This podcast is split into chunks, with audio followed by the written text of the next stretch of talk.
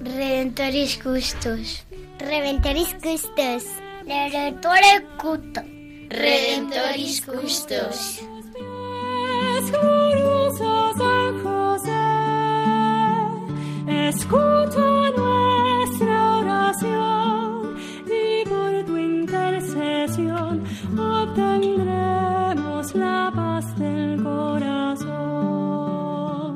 Comienza Redemptoris Custos, dirigido por el Padre Leocadio Posada. En Nazaret, glorioso San José, cuidaste al niño Jesús, pues por tu gran virtud fuiste digno custodio de la luz. Del Evangelio según San Mateo. José, hijo de David, no temas recibir a María, tu esposa, pues lo concebido en ella es obra del Espíritu Santo. Dará a luz un hijo, y le pondrás por nombre Jesús, porque él salvará a su pueblo de sus pecados.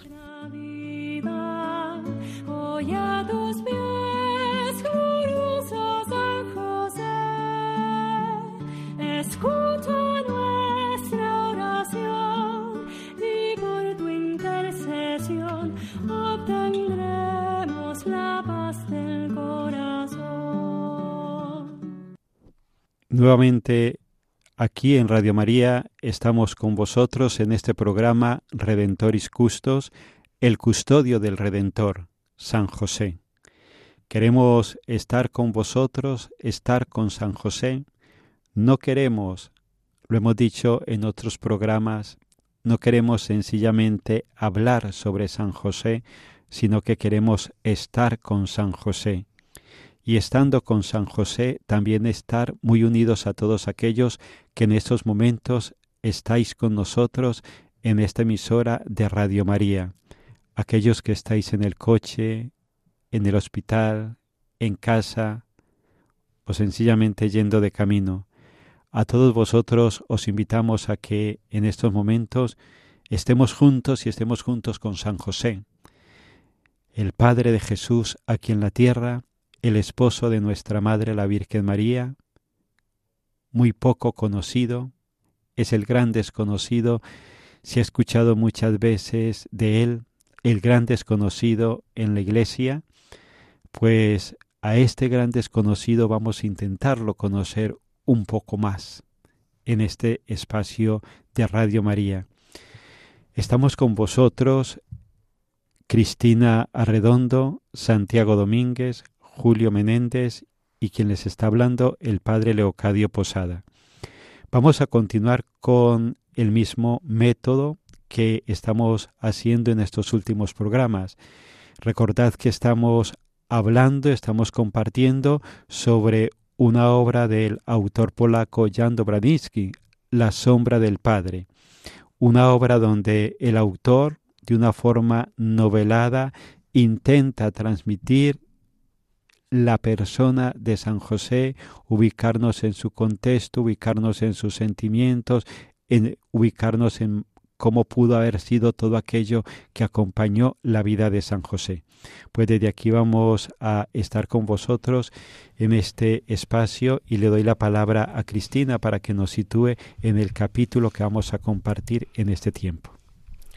Bueno, pues como siempre, lo primero, un cariñoso saludo para todos los que compartís con nosotros este ratito con San José en la radio de la Virgen. Y continuamos acercándonos, como ha dicho el Padre Leo, a través de esta novela, de lo que podía haber sido la vida de San José, con este objetivo sencillo de conocerle mejor pasando este tiempo con él, y por tanto con Jesús y María, porque San José siempre estuvo con ellos. Y así, con su intercesión, los tengamos presentes en nuestra vida cotidiana, como Él lo hizo con la suya. Y hoy continuamos con la vida en común de María y José, tan valiosa para meditar. y tan ejemplar para nuestros matrimonios cristianos. Vamos a leer eh, un fragmento del viaje a Belén, que como recordaréis iban a iniciar juntos.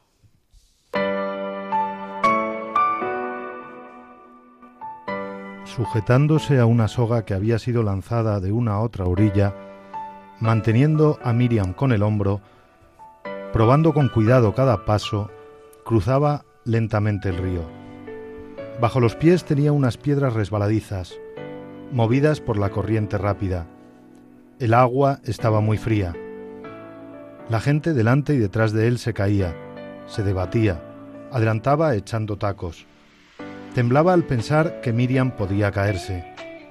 Ella apoyó la mano confiadamente en su hombro y se agarraba instintivamente a cada tropiezo de la montura. Pero no dio muestras de inquietud en ningún momento. A pesar de la fatiga soportada, siguió siendo la de siempre, tranquila y serena.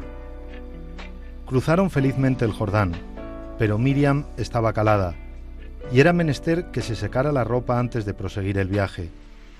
José encendió el fuego. ¿Cómo te sientes? le preguntó preocupado. Perfecta, perfectamente. Ya hemos cruzado el primer vado. Tiemblo al pensar cómo va a ser el vado interior. Es siempre más difícil y el agua no va a decrecer en dos días. ¿Por qué te preocupas antes de tiempo? No te angusties. No te angusties con suposiciones. El Altísimo no dejará de velar. Asintió con la cabeza, pero no dijo ni una palabra. Como un relámpago pensó. Él está velando. Sin embargo, no quiere ahorrarme ningún trabajo. Como si adivinara sus pensamientos, dijo ella. No ocurrirá nada que pueda estar en contradicción con su voluntad. Él está velando y ayudando a todos. Pero deja que nos afanemos para que pongamos la confianza en Él. Me preocupa, sin embargo, que llegues a agotarte.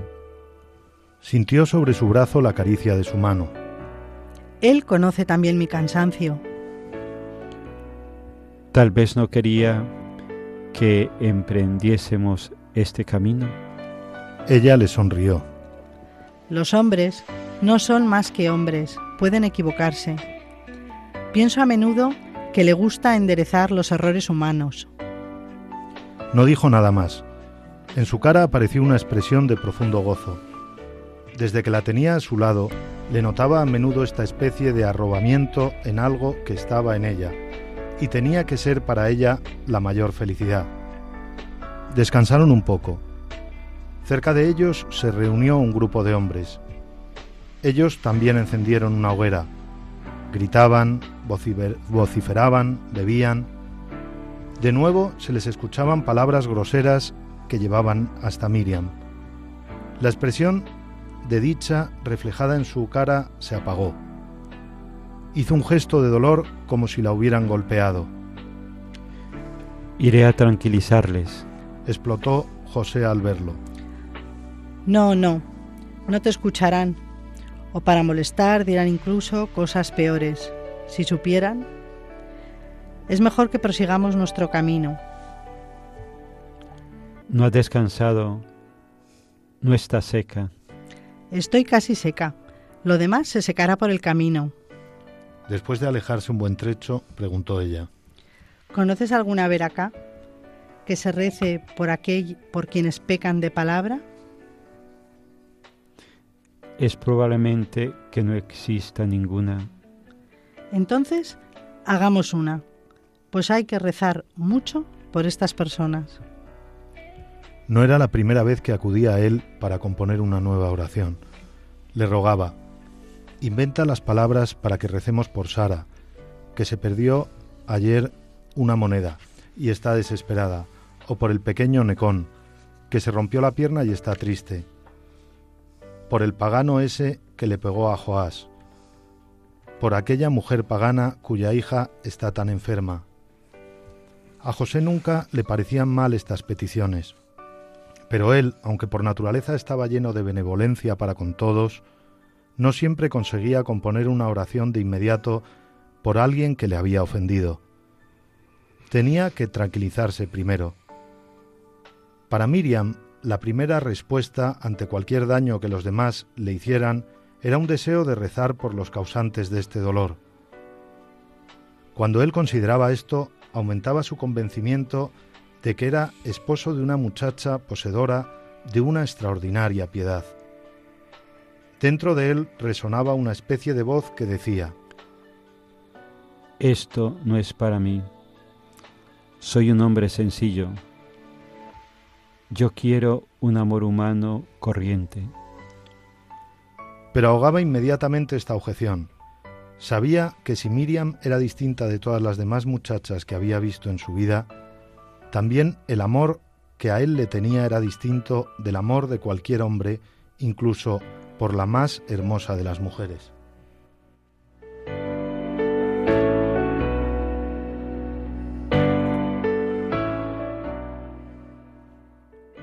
Pues delante de esta escena, el cómo María y José viven un acontecimiento tan corriente, normal, un viaje, un viaje donde hay sus inconvenientes y el ver cómo ellos viven esos inconvenientes sencillos y cotidianos, el cómo los vive nuestra Madre la Virgen María y el cómo introduce a José también a vivirlos desde la misma forma, desde esa interioridad, desde ese saber amar, desde ese saber orar.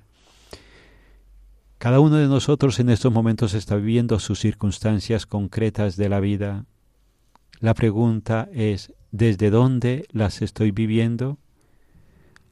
Hay acontecimientos dolorosos, enfermedades, rupturas familiares, falta de empleo, vejez, traiciones, todo aquello que forma parte de la vida misma.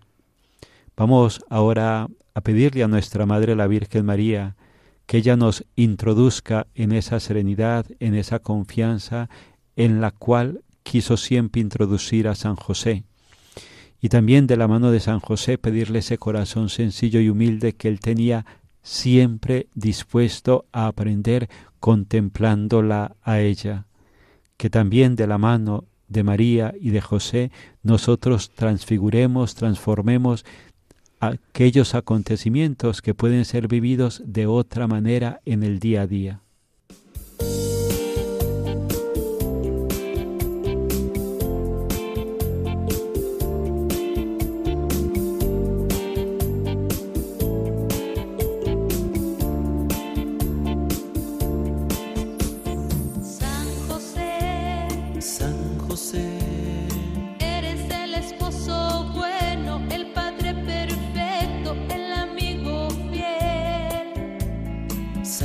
José. San José. Eres hombre casto y puro, valiente y muy justo, lleno de gran fe.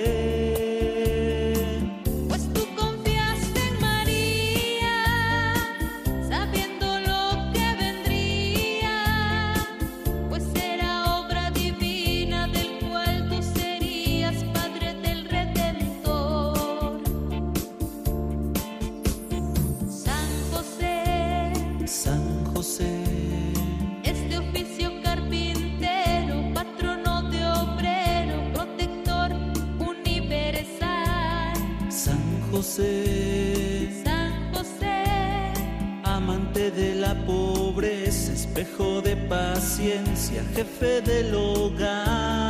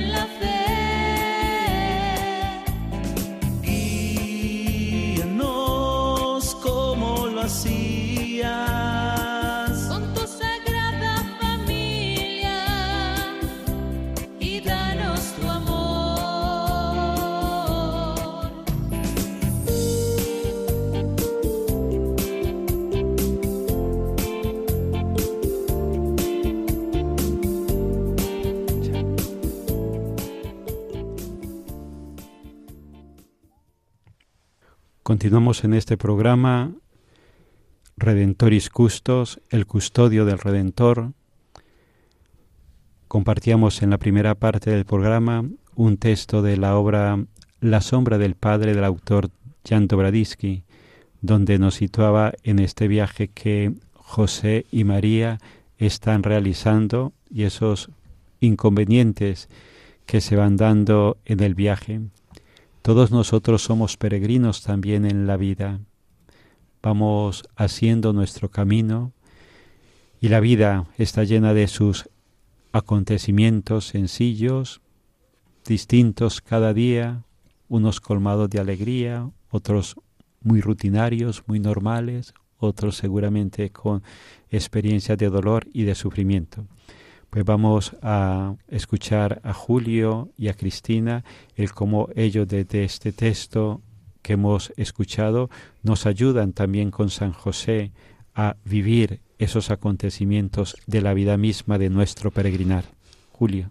Sí, padre, pues a mí me llama poderosamente la atención en este texto la enorme confianza de María en el Señor porque deja que sean sus planes los que prevalezcan por encima, los planes de Dios por encima de los planes de ellos, y sobre todo se abandona en el Señor. ¿Cuántas veces en nuestro día a día nos empeñamos en hacer una cosa de una manera determinada y ni siquiera nos detenemos a pensar, ¿esto es lo que realmente le gustaría al Señor que hiciéramos? ¿Con ello estamos obrando bien? ¿Realmente mis planes para esta, aquella situación es lo que quiere Dios que yo haga? María en este texto le recuerda a José que están haciendo lo que deben hacer y que aunque habrá dificultades, Dios no les va a abandonar. Entiendo que si María habla con, con esa seguridad, con esa rotundidad en el texto que nos relata el autor es precisamente porque previamente se habrá planteado y meditado en presencia de Dios si aquello que van a hacer es realmente lo que Dios quiere que hagan. Y eso es lo que le da autoridad, autoridad incluso sobre José, para hablar con esa seguridad sabiendo que sus planes irán acordes a los del Creador. Por ello, creo que realmente es muy importante buscar un rato en nuestro día a día para hacer oración, donde podamos compartir con Dios nuestras preocupaciones, donde reflexionemos sobre cada asunto de nuestra vida y le hagamos a Él partícipe de nuestros planes. Al final, cada día, pues vamos atolondrados, corriendo de un sitio para otro, sin casi detenernos a pensar si lo que hacemos realmente es lo correcto. El mundo en este siglo tiene unos ritmos que son tremendamente veloces y de vez en cuando conviene pararse a reflexionar y poner en manos del Señor nuestras preocupaciones, al menos las más grandes que cada uno de nosotros podamos tener, y pensar cómo actuaría Jesús, cómo lo haría María, los santos ante estas mismas situaciones que se les pudieron plantear a ellos en sus vidas. Y como hay cosas que no podemos controlar de ninguna de las maneras porque se escapan a nuestro control, que es eh, lo que más le incomoda al, al, hombre hoy en día, al hombre moderno, no poderlo controlar absolutamente todo, no tenerlo todo bajo control, pues llegados a ese punto, creo que conviene rezar y dejarlo todo en sus manos, pensar, yo he hecho lo que creía que debía hacer, he orado y meditado sobre ello. Ahora, por favor, no me abandones. Dejo todo en tus manos. Mi parte del trabajo ya está hecha. Decide tú lo que es mejor para mí, para mi familia, para mis amigos. Yo no soy capaz de controlar lo que va a pasar. Lo bueno de ello, y, y, y yo mismo lo he experimentado en repetidas ocasiones, es que si de verdad te abandonas, si confías en Él, Él no te va a abandonar. Siempre siempre sales bien parado. Y digo siempre, básicamente porque tendrás el convencimiento de que has acertado antes o después, pero sabrás que hiciste lo correcto y que al final habrás actuado conforme a los planes de Dios. En primer lugar, tendrás tu conciencia tranquila, sabiendo que has hecho lo que debías hacer, después de haberlo meditado y que no actuaste de una forma irreflexiva. Y segundo, porque lo pusiste en manos de Dios. Sabrás que cuentas con su apoyo y lo más importante, que Él que te va a apoyar en esa decisión, porque si algo tenemos claro es que Dios no nos falla. ¿Cuántas veces sentimos que nos hemos podido equivocar en una decisión importante de nuestras vidas, pese a haberlo puesto todo en manos de Dios, haberlo orado, todo parece volverse en contra. Incluso podemos atrevernos a reprocharle a Dios por qué no nos oía en esos momentos en, en, los que le estábamos necesitando, por qué nos dejó hacer eso o por qué nos lo permitió. Y pasado un tiempo prudencial comprobamos que realmente algo mejor nos esperaba, que lo que a primera vista era un dolor tenía un porqué. Y el resultado fue mucho mejor del esperado, aunque tuviéramos que padecer un poco. Esta experiencia yo la he sentido en re reiteradas ocasiones, y por eso digo que si nos abandonamos en los brazos de Dios, Él será capaz de ponernos en el camino correcto, y que los tiempos de Dios, que no son nuestros tiempos, y nuestra mente, cortoplacista en muchas ocasiones nos, nos deslumbra con una tristeza que esconde detrás una gran alegría, y solo hay que esperar para que se haga visible. Uf, pues bueno, después de escuchar a Julio, creo que ya a mí me queda poco que decir. Eh, la verdad es que nos ha dejado muchas, muchas cosas eh, para pensar y para centrar nuestra oración. Eh, entonces, yo voy a insistir. A mí me gustaría que nos quedemos con esto, con la importancia de la oración. En este fragmento, una vez más, la Virgen le pide a San José que recen como le había pedido, si os acordáis, en la lectura que hicimos hace 15 días.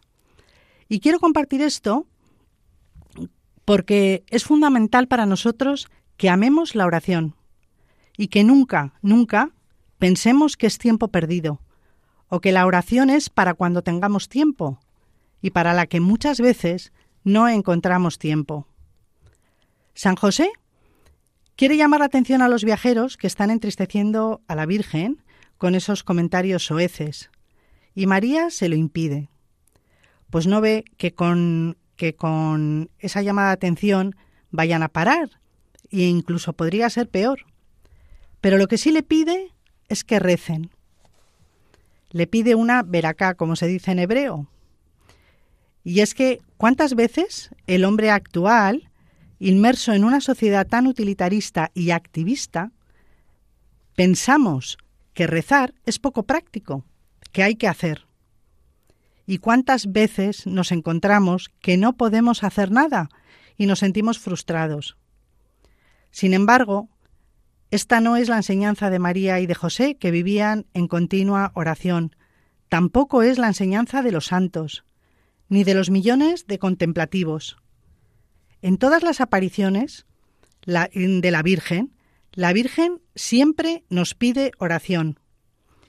Y quiero traer aquí eh, la frase de un filósofo que me llamó muchísimo la atención, un filósofo existencialista del siglo, bueno, estaba en, en, el periodo de entreguerras, eh, un filósofo existencialista cristiano alemán llamado Peter Bast, perdonad mi pronunciación alemana, pero escribió una, una despedida antes de fallecer que por supuesto no podemos leer entera aquí, pero que terminó diciendo, las grandes cosas de la existencia solo se les conceden a los espíritus orantes. Y también tenemos que recordar aquí a nuestro querido Papa, San Juan Pablo II, que dijo, una pausa de verdadera adoración tiene más valor y fecundidad espiritual que la actividad más intensa aunque sea apostólica. Pues yo deseo de corazón que vivamos este tesoro, que lo descubramos y lo cuidemos, como esos momentos que le dan vida y sentido completo a cada día. Además, pienso que esta es la tarea más urgente de los cristianos, una oración sincera y seria con un tiempo concreto que nos guíe para llevar una verdadera vida cristiana. Pues muchísimas gracias Julio, muchísimas gracias Cristina y así vamos terminando este programa del día de hoy. Vamos a pedirle a San José con la letanía de los niños que nos enseñe a cuidar, a custodiar también esa vida interior. Él que es conocido en la iglesia o es invocado como el gran maestro de la oración, que nos enseñe a hacer esa pausa que nos hablaba San Juan Pablo II, esa pausa que es fecunda, esa pausa que nos pone delante de Dios, esa pausa de adoración que tanto necesita el mundo, pues a Él se lo pedimos por intercesión de San José. Casto guardián de la Virgen, ruega por nosotros. Padre nutricio del Hijo de Dios, ruega por nosotros. Custodio de las vírgenes, ruega por nosotros. Celoso defensor de Cristo, ruega por nosotros.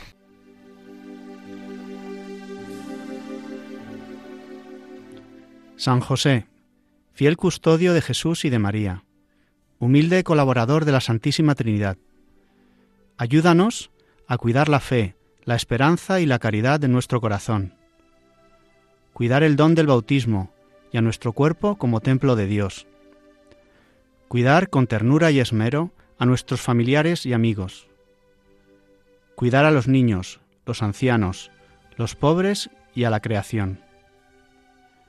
Cuidar el silencio, la paz, la paciencia y el buen humor en nuestro interior. Cuidar el estudio y el trabajo como dones de Dios. Cuidar en la Iglesia, nuestra Madre, la misericordia, la unidad y la misión. Amén.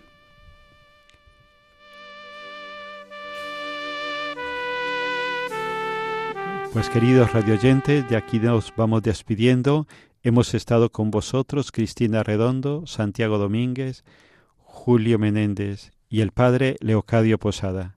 Pues muchísimas gracias por estar aquí este rato con nosotros y con San José, como decíamos al principio, y a él, el hombre interior, el hombre que también nos lleva a María y a Jesús, le encomendamos todas nuestras necesidades espirituales y materiales y que Él haga de cada uno de nosotros esos hombres que son capaces de hacer esa pausa orante, esa pausa contemplativa todos los días y ojalá toda nuestra vida.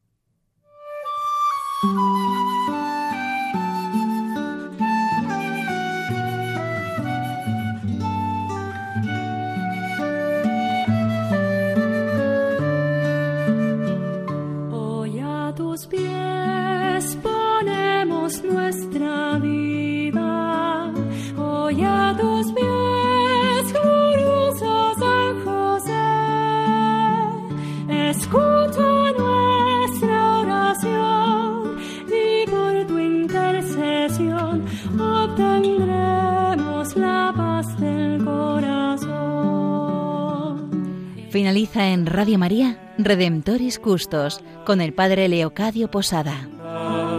En Nazaret, glorioso San José, cuidaste al niño Jesús, pues por tu gran virtud fuiste digno custodio de la